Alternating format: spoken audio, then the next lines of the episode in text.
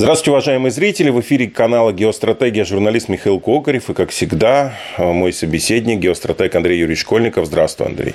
День добрый. Андрей Юрьевич, тут такой э, вопрос возник у меня.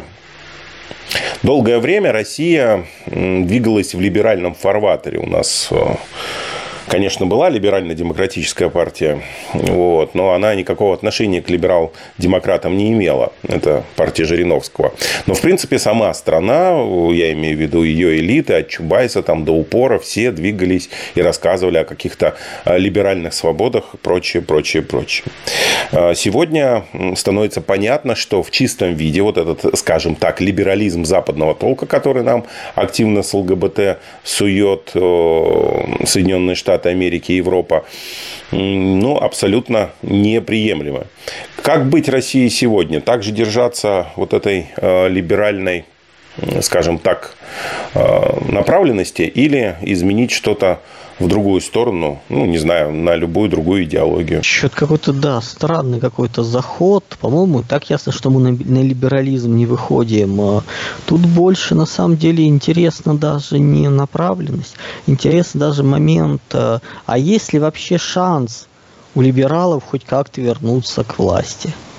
Тут же мечтают разные деятели, э, страдают, рассказывают, что они тоже любят Россию, но правильную, такая вот либеральная мечта. Ну, подожди, подожди, я, я, же, я же не соглашусь с тобой. То есть, я понимаю, что есть часть либерастов, да, либертарианцев, как угодно, которые уехали. Это вот... Не-не, либертарианцы – это другое. Либертарианцы – это люди, ну, скажем так, которые маниакально ставят э, набор свобод во главу угла и искренне в это верят и не пытаются этим все-таки манипулировать. То есть тут э, не нужно подбирать к либерастам красивые синонимы, поскольку ну, за каждым понятием что-то есть, э, уже скрываются смыслы. Не в том смысле, что не, то есть не нужно подменять э, либертарианство либеральной анархией где абсолютно такой постмодернистская анархия. Это все-таки разные вещи верховенство закона, верховенство прав закона и много еще каких вещей, они не подразумевают именно ту вакханалию и двоемыслие, которое сейчас скрывается за либеральной политикой Запада. То есть это тоже разные вещи. Тут очень аккуратно нужно с дефинициями. Ну, тогда давай уточняющий вопрос. А, Все-таки вот у нас правительство практически не поменялось, я имею в виду видимая часть ротации. И эти люди раньше были за какие-то либеральные ценности. Простите, и сам Владимир Владимирович достаточно, посмотрите его майские указы, тоже достаточно либеральный человек, ну, в хорошем смысле этого слова, в, слово, в виде увеличения свобод граждан. И сейчас он говорит, давайте бизнесу больше свобод дадим. Это тоже, в общем-то, определенным словом либера. Давай тогда определимся в понятии, с понятиями, потому что, да, а то сейчас все скажут, что у нас вокруг либералы. Ну, во-первых, по поводу Владимира Владимировича либерал и прочее, он прямым текстом говорил, что он либерал, но он, точнее, он либерал, он за свободу мысли. Не слова, а мысли – Собственно говоря, да, то есть и люди хватались за первую фразу, за либерал, не понимая, что разные вкладываются, что из, из, изначальный тот же вольтеровский какой-то смысл, даже более широкий, он не является даже в чистом виде периодом реформации, это свобода мысли, свобода воли, это, собственно говоря, э, данное нам Господом. То есть это не противоречит э, христианским основам, в принципе, канонам. То есть поэтому, когда мы говорим о либерализме как свобода мысли, ну да, друзья, но свобода слова, свобода действия, свобода неподчинения и, творить все, что угодно, это все-таки другое. То, что у нас сейчас называют либера... либерализмом, точнее не у нас, даже на Западе, к нам оно приходит, это, как правило, диктат э, отдельной группы, в общем, тоталитарный диктат отдельной группы взглядов э, над всеми остальными и не более. То есть давайте тут четко понимать. И когда мы говорим о либерализме, ну, понятия меняются со временем. В свое время, в, изначально, если мы начинаем смотреть такие общественные понятия, как государство, гражданин, обязанности, много еще чего, пришедших к нам из античной Греции, ну, давайте так, э, свободным гражданином был человек, человек был, да, гражданином свободным, но у него были рабы. И переводить полностью параллели из прошлого в настоящее нельзя. Всегда нужно понимать, что под этим подразумевается. И то, что подразумевалось под либерализмом э, столетия назад, э, то, что подразумевали под этим э, различные нигилисты, даже близко не имеет никакого отношения к тому бардаку, который есть сейчас.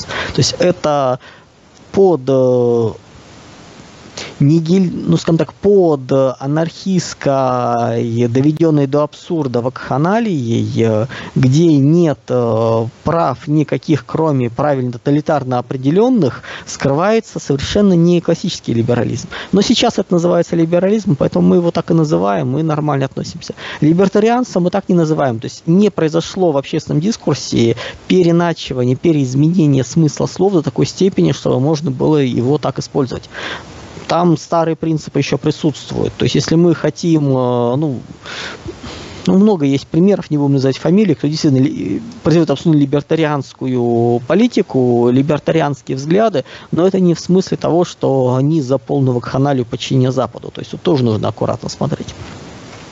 Мы же говорим о тех людях, которые, скажем так, компрадоры и нацелены на Запад, и которые мечтают вернуть то, что было, как было – то есть и последние 30 лет после распада Советского Союза, после окончания Холодной войны, собственно говоря, у нас как раз в России и реализовывалась стратегия либеральной мечты, суть которой была встраивание в западную конфигурацию мира на подчиненном положении, на чужих принципах, да, попытаться максимально выгрести себе преференции, причем, как правило, преференции было так личные преференции а, а, получали, а отдавали общественное российское. Ну, то есть личные интересы и частные не смешивались, личные всегда выше, а частные называется, а инди, ну, как бы коллективные, пусть они так и остаются. Собственно говоря, все наши олигархи, более добрая часть чиновников так и жила.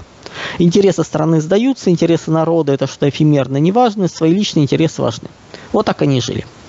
В противопостояние этого, в противоположность этому была стратегия «Осажденная крепость», которая исходила из того, что если глобализм э, неминуем, если уйти от него не получится, нужно максимально сохранить как можно больше от России, от русского мира, отдавая по чуть-чуть, формируя некое ядро, чтобы даже вот в рамках общего глобального пространства не раствориться полностью, чтобы сохранить как можно больше. То есть это была такая картина, как вот луковица, у которой есть твердая горькая сердцевина, есть много одежек, шелухи, и постепенно эти одежки отдаются для того, чтобы как можно дольше сохранить сердцевину. Вот это вот была стратегия осажденной крепости. Собственно говоря, в рамках нее в конце 90-х годов силовики и пришли во власть и удерживали ситуацию от полного деградации и как бы, распада государственной системы и государственности, и культурно-этнического пространства. То есть как-то, но держали. Времена изменились. И в феврале 22 года, собственно говоря, был проведен следующий шаг, причем шаг очень серьезный. Это началась война за независимость. Война за независимость от глобального мира от мира Пакс Американо. Как в свое время, например, Соединенные Штаты выходили из Брит... состава Британской империи, североамериканские колонии, так сейчас Россия выходит из-под влияния именно глобального центра, глобального мира, требуя признать за собой права и независимое положение. И в этом, собственно говоря, идет работа. И многие те, кто, собственно говоря, предыдущие все годы работал в конве встраивания в западный мир, будучи просто людьми-функциями, без каких-либо принципиальных э, мыслей или даже будучи где-то, ну как, криптопатриоты, это тяжело назвать, но, в общем, э, эти люди просто поменяли позицию. Ну, то есть э, дана команда, они работают в рамках команды. Добрая часть чиновников, э, она не стремится принимать на себя ответственность, брать э, сильные решения. Они пытаются действовать в рамках э, инструкции. Есть команда, работаем так, они так и работают. Наш экономико-финансовый блок, Минфин, Центральный банк и прочие финансово-экономические институты, они, как правило, в этой логике и жили.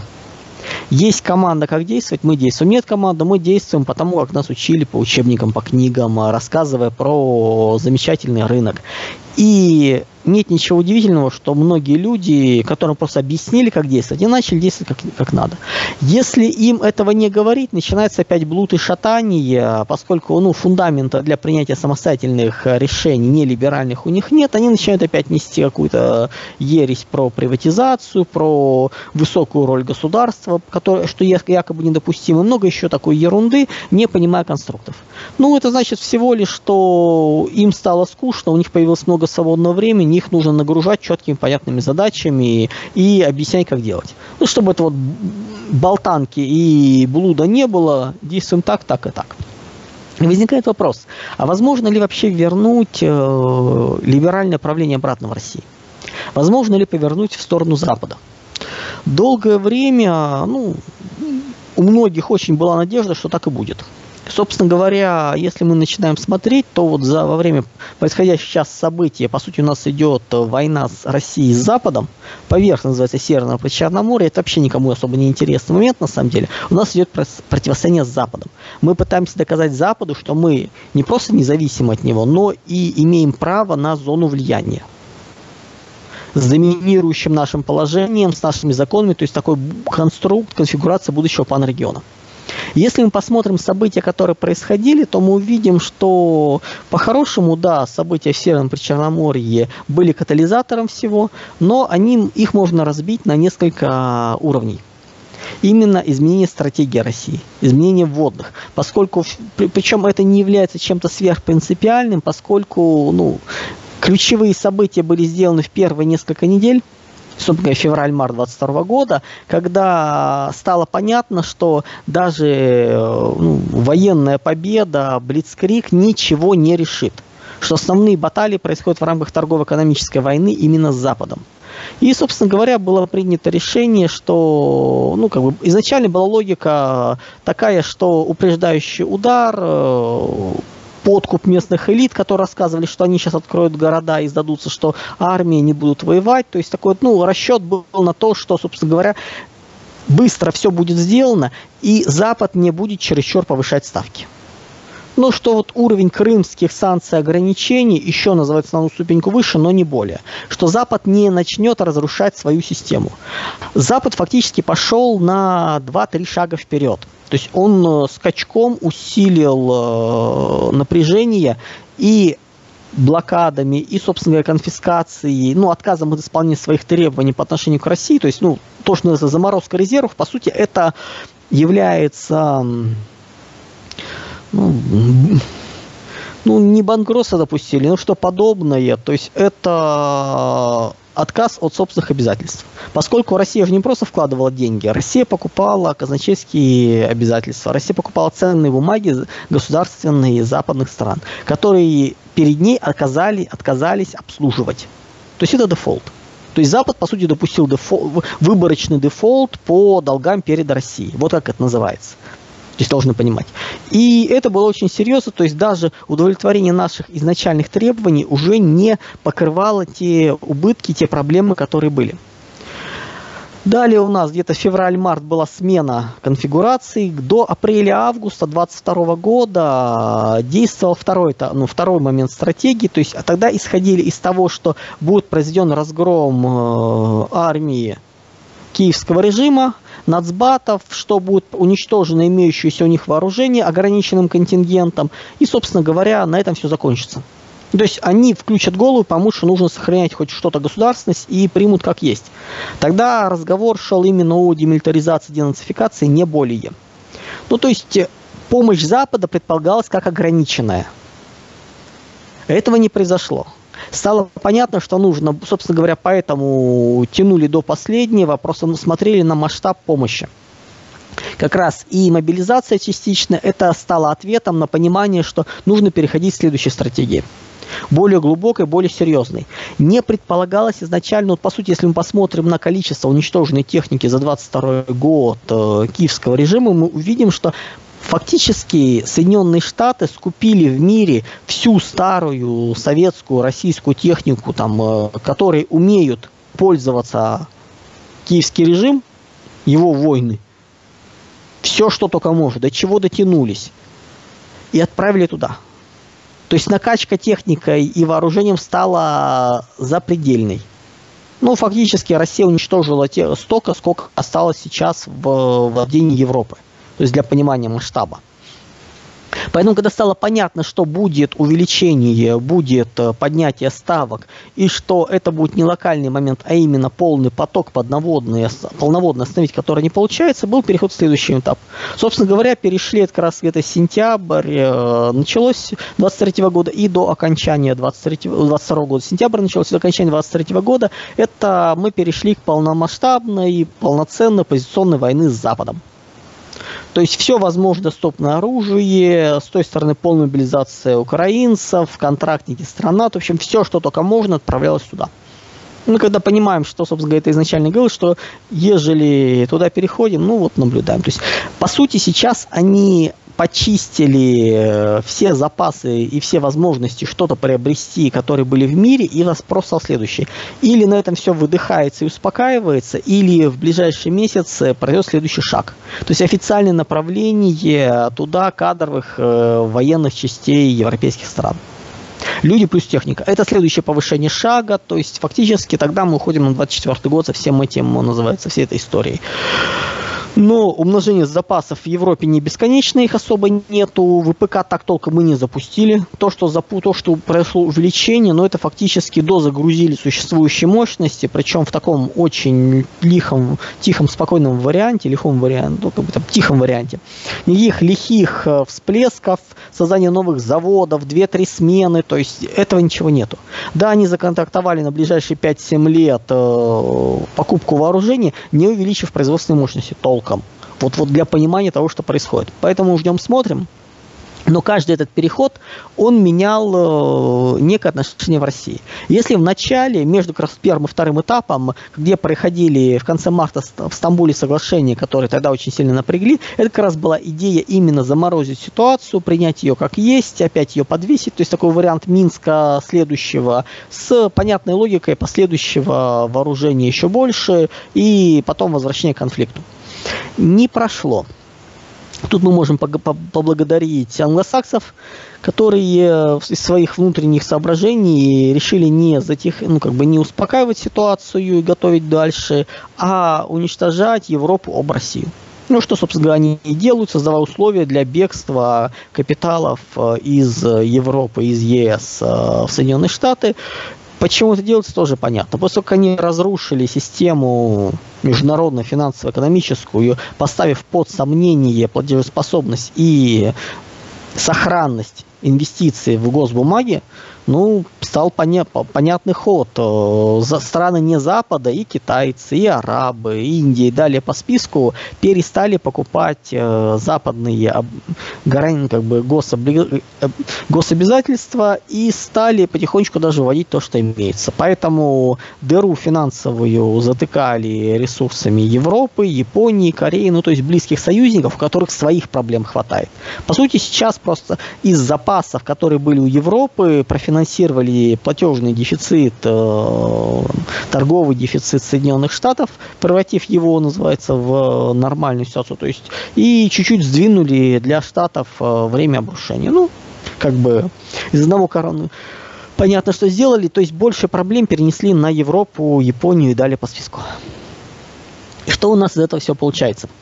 У нас получается, что по сути общество уже воюет э, потихоньку, не торопясь, воюет уже более года, мы говорим про российское общество, оно меняется. И если в самом начале вариант мира еще рассматривался как возможным, если бы не повысили ставки. После повышения ставок это стало любому человеку стало понятно, что стоимость э, капитуляции будет сверхвысокой. Стоимость капитуляции это гибель страны, крах страны изъятие у нее отдельных территорий, уничтожение оружия, демилитаризация, это навязывание различных контрибуций. То есть фактически это прямое жесткое ограбление и уничтожение, растянутое во времени. Но среди элиты были люди, которые на это готовы. Еще раз э, напомним, предыдущие 30 лет жили в логике не надо путать индивидуальное и общественное. Индивидуальное важно, общественное нет. Вот так они и жили. Ну, собственно говоря, В марте Россия, если стояла перед выбором, то есть одни условия, ставки повысились, другие условия, и мы сейчас пришли к ситуации, когда внутренние изменения таковы, что сама стратегия, сам вариант либеральной мечты, ее возвращения, он перестал быть реальным. В чем прелесть? Точка невозврата пройдена.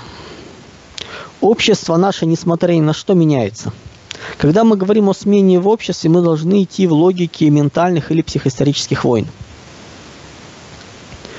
Изменения культурные э, идут, э, как правило, 7, э, ну, 7 лет. Блицкрик такой. Самое малое это 2,5 года. 2-2,5 года это когда временная ситуация становится постоянной и ей перестают как-то отрицать, возражать. Собственно говоря, в первой половине 2024 года это произойдет. То есть вот в первой половине 2024 года абсолютно а, для всех станет новая ситуация, вот сложившаяся, когда границы закрыты, когда все перекрыто, станет нормой. Следующий элемент это 7 лет, когда, собственно говоря, происходит полная перестройка, ну, очень серьезная, возможно, перестройка именно ментальной сферы. Для понимания 2-2,5 года откуда берется, ну, например, э, посмотрите на Вторую мировую войну в Европе.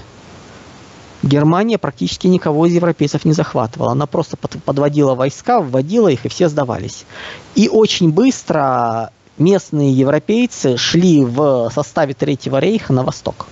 Никаких соображений, проблем не было. Если мы посмотрим на состав кадровый Третьего рейха, это была сила Объединенной Европы. Количество добровольцев, воюющих в сопротивлении в том же Франции и воюющих на стороне нацистской Германии, это разные вещи. И таких примеров полно. Очень много. Семь лет, в качестве семи лет можно вспомнить э, формирование современного Ирана. Мы смотрим на него, и нам кажется, что он был таким. На самом деле, 40 с небольшим, ну, небольшим лет назад, все, ну, до 79-й революции 79 -го года, Иран был абсолютно светской страной, мало чем отличающейся от э, европейских стран того периода. То есть женщины, никакой паранжи, э, замотан, называется, не даже близко ничего не было. Абсолютно спокойно и музыка, и алкоголь, и бары. На пляжах женщины загорали в бикини. Никаких сложностей. Страна мало чем отличалась э, в светском плане от того же Ливана. Ну, то есть это... Ну, а города крупные были как европейские. То есть э, прошло несколько лет, и мы наблюдаем ситуацию, которая есть сейчас. Можно подумать, что это произошло вот само по себе после революции. Нет. Если мы посмотрим на состав различных советов, э, которые были по разным э, регионам и городам, увидим интересную вещь. Кого там только нет, какой только твари там не какой только называется каждой твари по паре. Начиная от исламистов, заканчивая анархистами, неомарксистами, маоистами и далее по списку. Это была жуткая чересполосица. Поддержку революции, ну дай бог, процентов 50, если было, шиитского населения. А потом началась Ирано-Иракская война, которая длилась э, немногим более 7 лет. С 81 года по 88. Не, с 80 по-моему, года по 88. Или с 81 наверное, все-таки с 80-го, да, практически сразу после революции.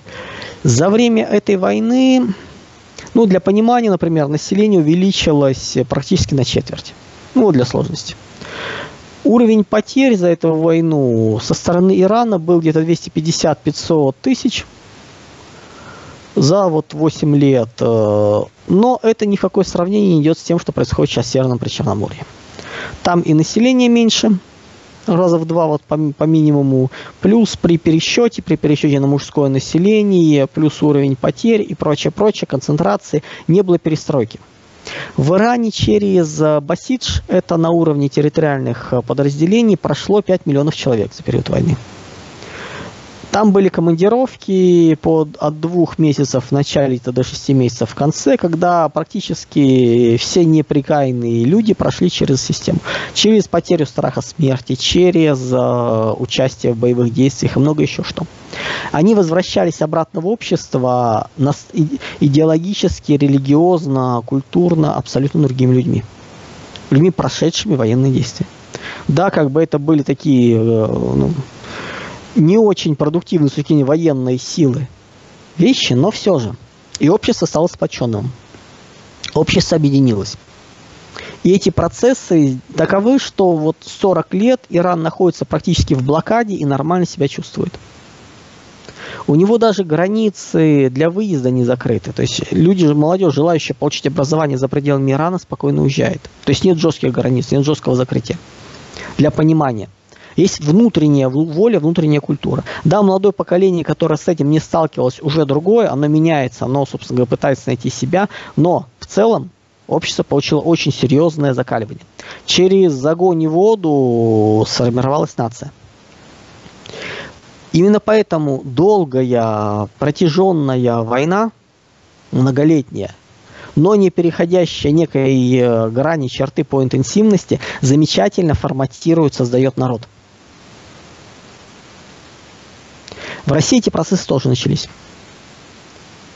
Если мы посмотрим э, на происходящее, то, что для нас сейчас является нормой по отношению к либералам, э, и то, что было нормой два, два с половиной года, это небо и земля.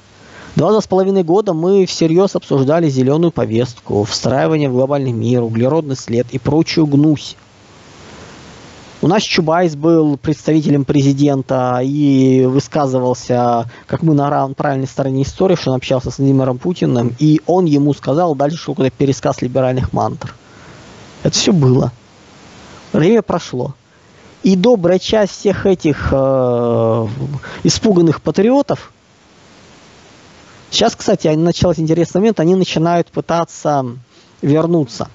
Активно подчищают, все эти инагенты подчищают свои топики в соцсетях, э, не отсвечивают лишний раз. Э, ну, будем надеяться, памяти народной достаточно, чтобы эти гады никуда не вернулись. Чтобы они были там, куда убежали. Ибо голова человеку дана не только, чтобы в нее есть. Если недостаточно понимания происходящего, ну пусть. Э, покаяние должно быть деятельным, искренним. Я не верю ни в деятельное, ни искреннее покаяние, а слова о том, что надо было промолчать, не так поняли и прочее, это от того, что кушать хочется, а не от искреннего раскаяния. Не надо путать такие вещи. Искреннее раскаяние и желание много денег – это разные, разные вещи. Поэтому так просто они, надеюсь, не отделаются, пусть дальше сидят э, в чудном замечательном Западе. Но еще раз, наше общество поменялось.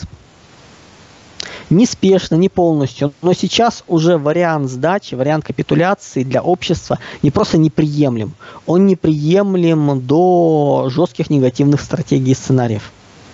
Фактически это будет означать, что власти решили отдать не просто будущее наше, но и будущее наших детей и внуков – И мы приходим к такому интересному пути, как стратегия «Дикий прапор». Здесь идет отсылка к фильму ДМБ.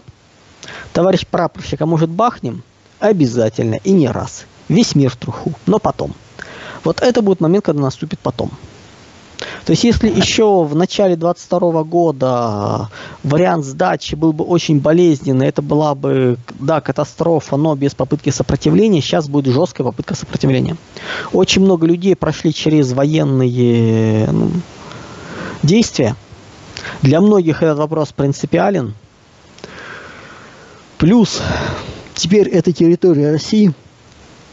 Четыре региона присоединены, никуда от этого не денешься. Собственно говоря, как раз вот, когда был втор... смена со второй стратегии на третий, когда переход шел от понимания, что недостаточно разбить силы только киевского режима, необходимо разбить силы всей Европы, то есть все, что Запад сможет сюда выделить. То есть сейчас мы, по сути, перемалываем, мы не спешим, мы перемалываем все, что есть на Западе из доступного, что они могут направить. Лучше это делать в подготовленных для этого условиях, чем э, в новых, чем называется растягивая линии коммуникаций. Но запасы не бесконечны, а запускать их воспроизводство они очень даже не спешат. Что у нас далее?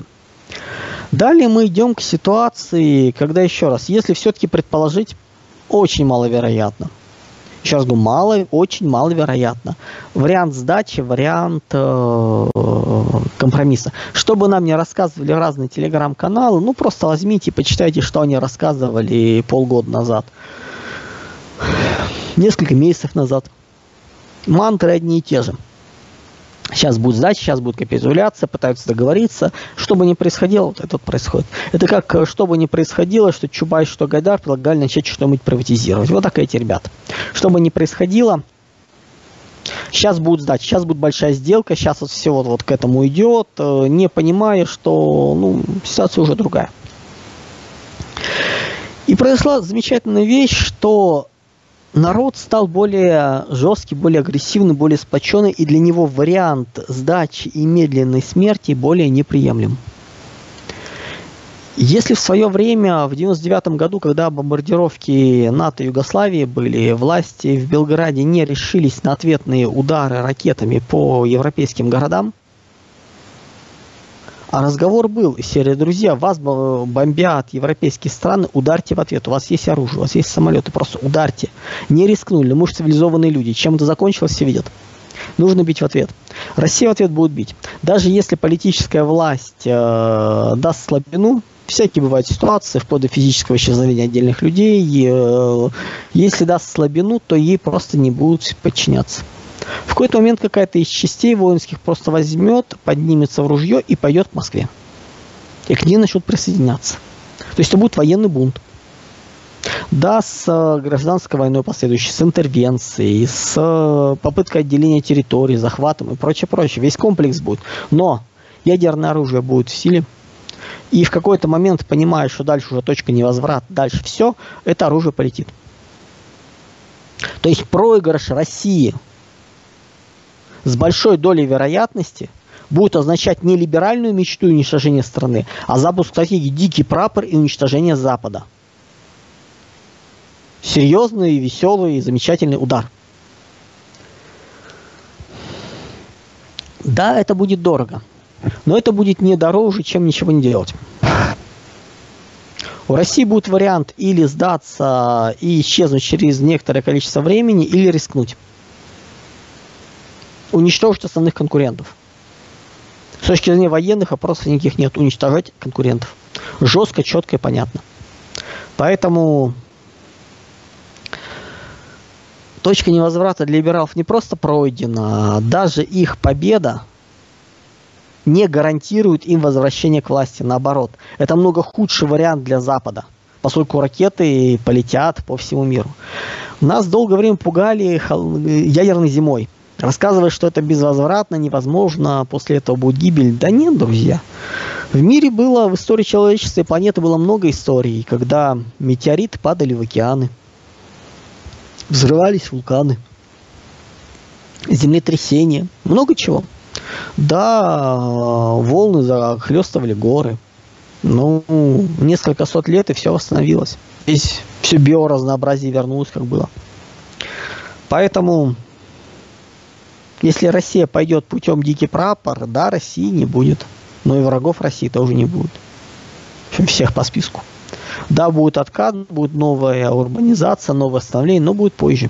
Но это дает шанс. Маленький, призрачный, эфемерный шанс на возрождение. Чего, собственно говоря, у нас э, особо и нет. Точнее, как особо хочется, и все-таки лучше до этого не доводить. И мы получаем замечательную картину стратегия либеральная мечта все больше и больше закрывается. На ее место, во-первых, приходит усиление мер панрегионов с попыткой построить свой панрегион. И приходит, э, вытесняется, терминальный сценарий меняется, он меняется на уничтожить всех и вся.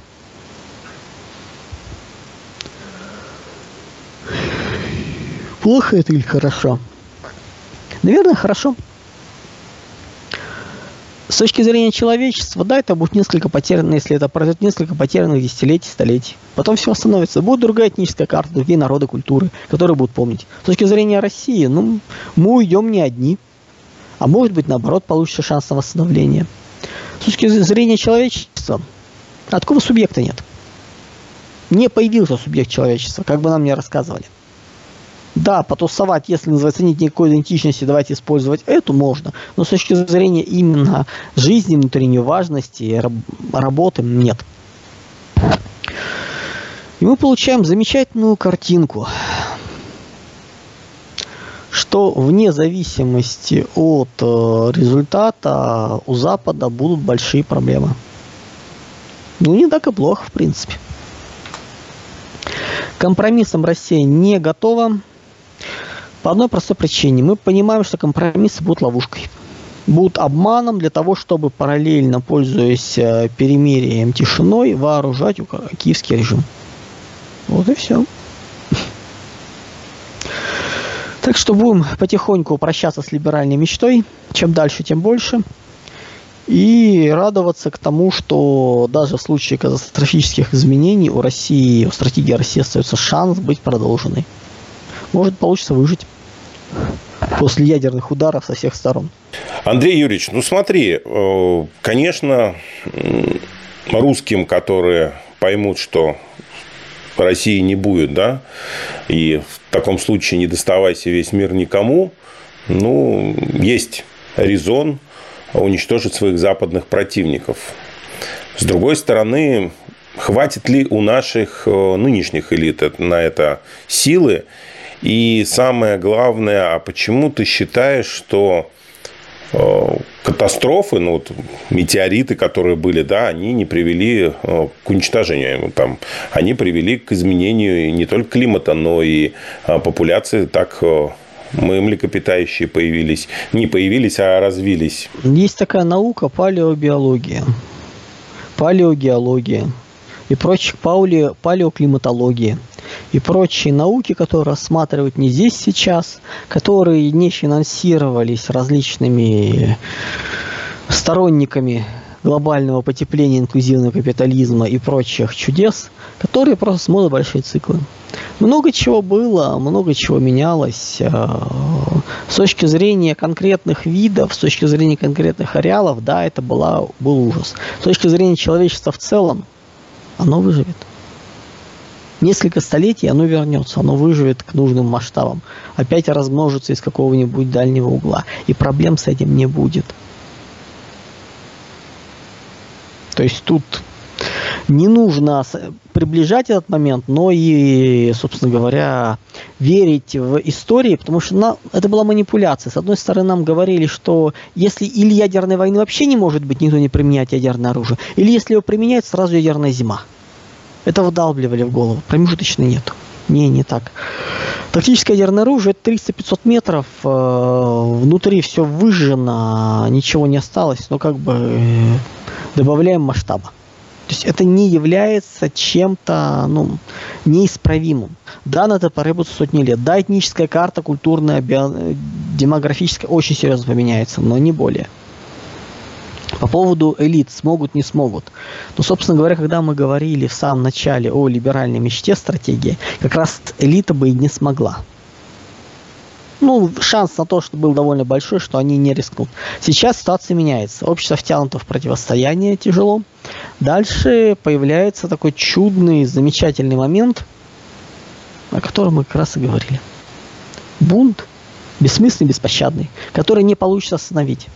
Прекращая военные действия вне страны, мы получаем военные действия внутри страны. Поэтому, ну, что могу сказать? Уже выйдет. Западу крайне невыгодно, чтобы Россия проиграла. Риски дико подспрыгивают. Исчезает сила, которая держит это все воедино и не дает разрастись. Спасибо большое, Андрей Юрьевич. Спасибо зрителям, что смотрели. С нами был геостратег Андрей Юрьевич Школьников. В студии работал журналист Михаил Кокарев. До скорых встреч. Всего доброго, друзья.